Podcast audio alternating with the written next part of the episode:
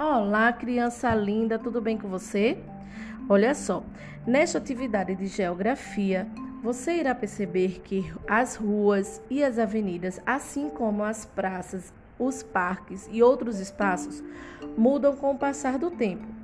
Em algumas ocorrem grandes transformações, em outras mudam pouco. Então, na página 100 do seu livro de geografia, você irá observar duas fotografias de uma mesma avenida. A Avenida 7 de Setembro, no município de Salvador, em 1930, e a mesma avenida no município de Salvador, a Avenida 7 de Setembro, em 2016. E lá você irá observar que sim, houve mudanças com o passar do tempo. Então, no primeiro quesito, você irá comparar as duas fotografias e depois completar o quadro abaixo com as mudanças que ocorreram nessa avenida, ok? Nesse quadro, ele está dividido em duas partes, em que você vai anotar os elementos que não existem mais na avenida, observando as duas imagens, você vai observar o que não existe mais na, avenida, e a outra parte, elementos novos que surgiram na avenida, ok?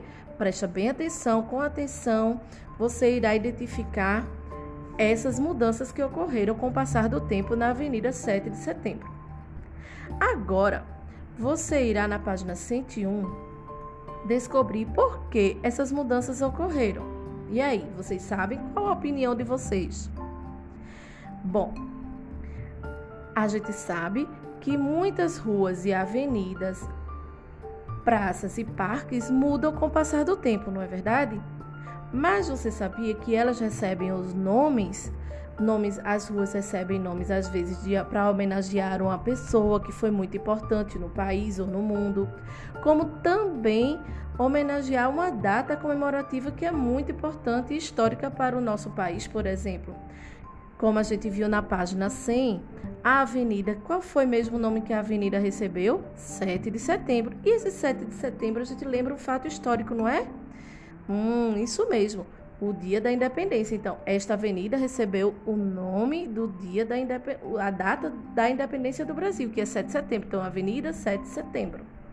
Então, essas avenidas e praças e parques e as ruas recebem nomes para poder melhor identificá-los quando a gente procura através de quê? Do endereço.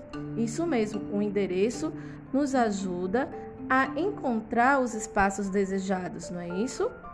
Então vamos lá. No terceiro quesito, você vai escrever o endereço completo da escola onde você estuda. Mas presta bem atenção. Lembrando que nosso Colégio Saber Viver tem duas unidades, a unidade 1 e a unidade 2. E você estuda em qual unidade? A unidade 1, não é?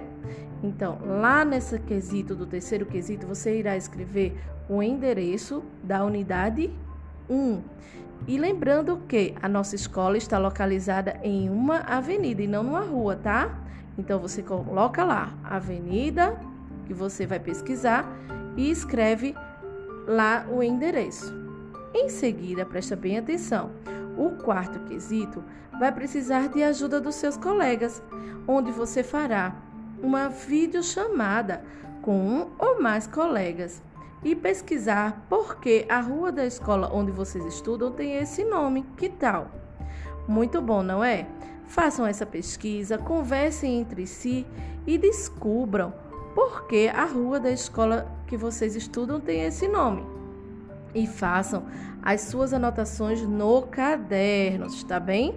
Não esqueça de fazer o cabeçalho, deixar seu caderninho bem organizado e mandar a foto para a tia Luciana, tá bom? Estarei esperando com muito carinho e qualquer dúvida não esquece de perguntar à tia Lu. Um grande beijo e boa atividade.